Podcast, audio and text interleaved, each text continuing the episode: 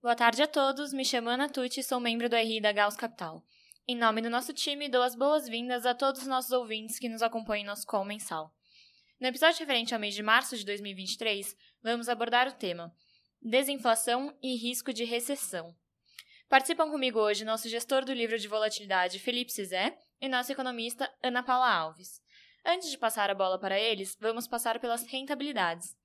O Gauss teve uma rentabilidade positiva de 1,81%, o equivalente a 154% do CDI, no mês de março, e em 12 meses acumula 9,30%. Já o Gauss Previdência rendeu 2,33%, o equivalente a 197% do CDI, no mês, e em 12 meses acumula 11,08%. Olhando para o Gauss Panorama, o fundo teve uma rentabilidade positiva de 2,43%, o equivalente a 206% do CDI no mês de março, e em 12 meses acumula 12,83%. Já o Gauss Panorama Previdência rendeu 2,34%, o equivalente a 199% do CDI no mês, e em 12 meses acumula 12,98%. Nesse momento, passo a palavra para Ana Paula para a visão do cenário macro. Obrigada, Ana. Bom, na carta passada a gente destacou a grande incerteza no cenário prospectivo, eh, seja pelo contexto macroeconômico, seja pelo contexto financeiro, com a quebra dos bancos regionais americanos. O agressivo aperto monetário promovido pelo Fed é, para conter a forte pressão inflacionária levou à quebra do Silicon Valley Bank e do Signature Bank, é, bancos que já apresentavam descasamento nos seus balanços patrimoniais.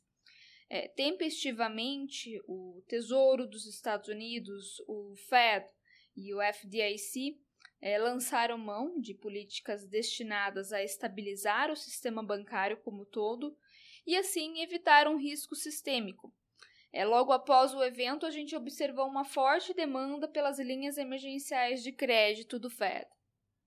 A volatilidade eh, se acentuou com o anúncio do Credit Suisse de ter identificado eh, fraquezas materiais em seus relatórios de 2022 e de 2021.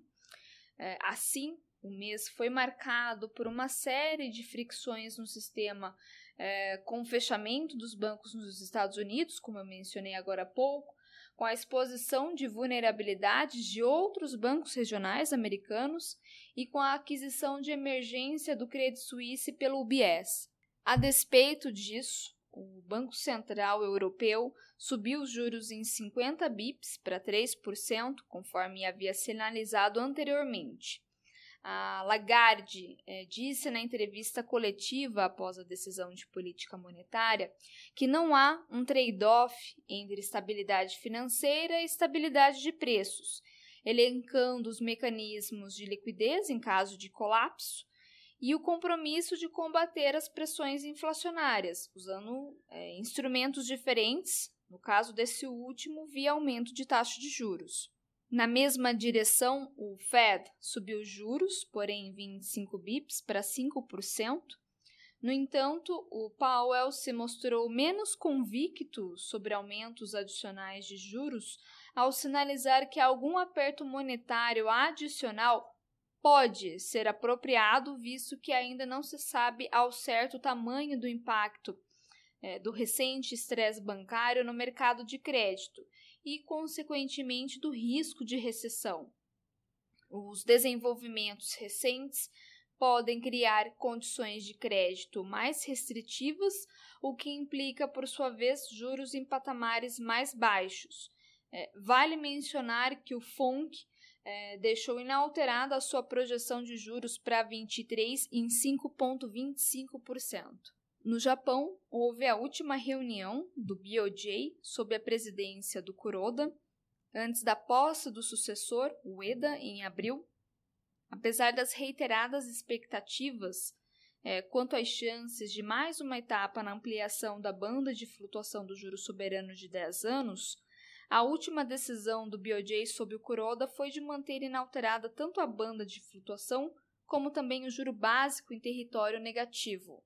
No decorrer do mês, o comportamento do mercado de renda fixa local foi fortemente impactado pela repatriação de capital de investidores locais, é, em resposta aos episódios de insolvência bancária nos Estados Unidos e na Europa, é, provocando súbito recuo da curva de juros, é, incluindo vértices sob a intervenção do BOJ.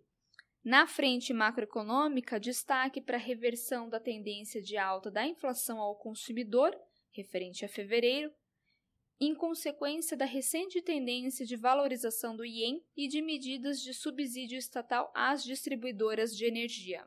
Ainda na Ásia, os dados de atividade na China referentes a janeiro e fevereiro eh, mostraram recuperação da economia em relação a dezembro do ano passado. Eh, dados de alta frequência sinalizaram que o setor de serviços, aquele mais impactado pela política de Covid-0 é, no último ano está se recuperando rapidamente neste ano.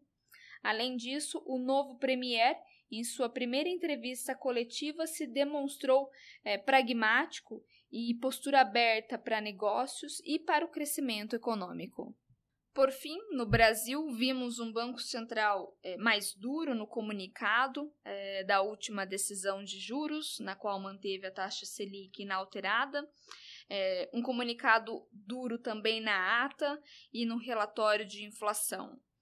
O governo apresentou as, as linhas gerais do arcabouço fiscal na forma de uma sucinta apresentação é, com os parâmetros básicos do pacote fiscal a ser enviado ao Congresso e cuja redação final, no formato de projeto de lei, continuou no campo das promessas.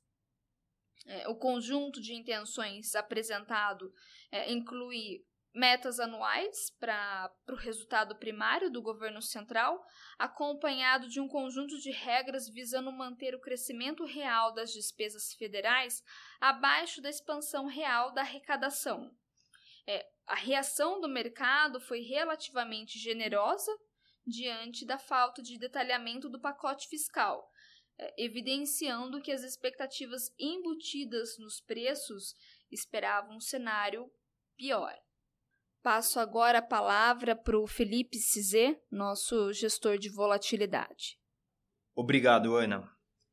É, eu vou recapitular como foi o mês passado aqui e depois comentar nossas principais posições nas classes de ativos. Bom, o mês de março começou com expectativas de que o Fed aumentaria o seu ritmo de aperto para 0,5% na última reunião, à medida que pressões inflacionárias e um mercado de trabalho forte ainda traziam preocupações. Porém, a instabilidade do sistema bancário, que foi iniciada por dois bancos regionais americanos e, depois, pelo Credit Suisse, requeriu ações tanto dos governos quanto do setor privado para evitar uma crise de crédito global. O Fed acabou por elevar as taxas de juros em 25 bips e outros bancos centrais do mundo desenvolvido também seguiram com aumentos de suas taxas, mas sugeriram que o ciclo de aperto possa estar chegando ao fim. Dessa forma, quase todos os índices de ações tiveram desempenho positivo. O S&P, por exemplo, subiu 3,5% e o Nikkei 4,5% enquanto o dólar se enfraqueceu. O euro subiu 2,5%, o ien 2,4% e o yuan chinês 1,2%. E as taxas de juros fecharam. É, então, 10 anos dos Estados Unidos fechou 45 basis points, os bundes fecharam 36 basis points e a JGB de 10 anos 20 basis points.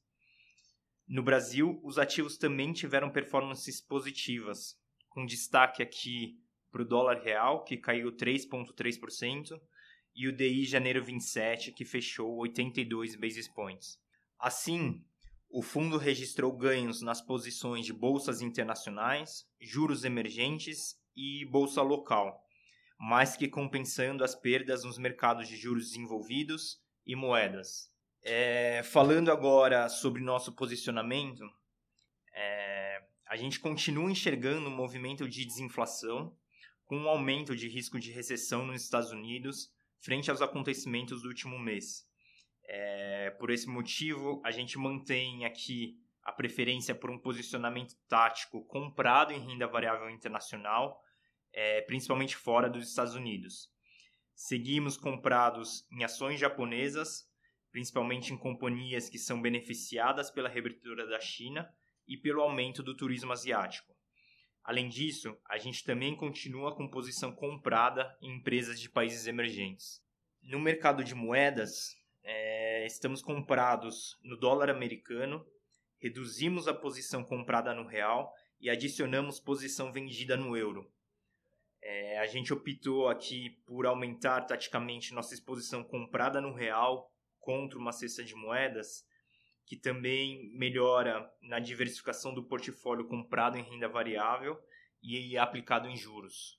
No mercado de juros internacionais, a gente mantém as posições aplicadas nos juros norte-americanos e tomadas em sua inclinação, e mantemos também posições tomadas nas GDBs contra aplicadas nos swaps de Japão. Além disso, é, a gente adicionou posições tomadas na inclinação do México. A taxa de juro real ex-ante do México se encontra em território muito restritivo e, com as surpresas baixíssimas de inflação nas últimas divulgações, além de o Banxico ter sido mais dovish na reunião de março, abrindo aqui portas para o fim do ciclo de altas. É, a gente acredita ser uma posição assimétrica e defensiva em cenários de instabilidade financeira global. Além disso, seguimos tomados na região intermediária da Turquia. No mercado local, é, apesar do elevado grau de incerteza, seguimos com posições otimistas, dado que enxergamos um prêmio alto nos ativos no Brasil. É, como principal posição, a gente pode citar aqui a compra do real. Na parcela de renda fixa, estamos aplicados em NTNBs longas. E em renda variável, a gente mantém posição comprada em uma cesta de ações, com destaque para o setor de construção civil direcionado à baixa renda. Além da gente continuar aqui também com head no índice. Com isso, é, eu termino aqui minha exposição e devolvo a palavra para Ana. Obrigado.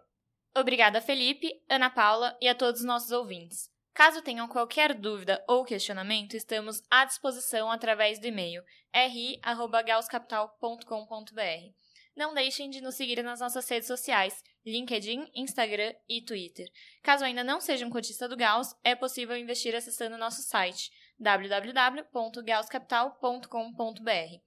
Boa tarde a todos e nos vemos nos próximos episódios do nosso podcast mensal.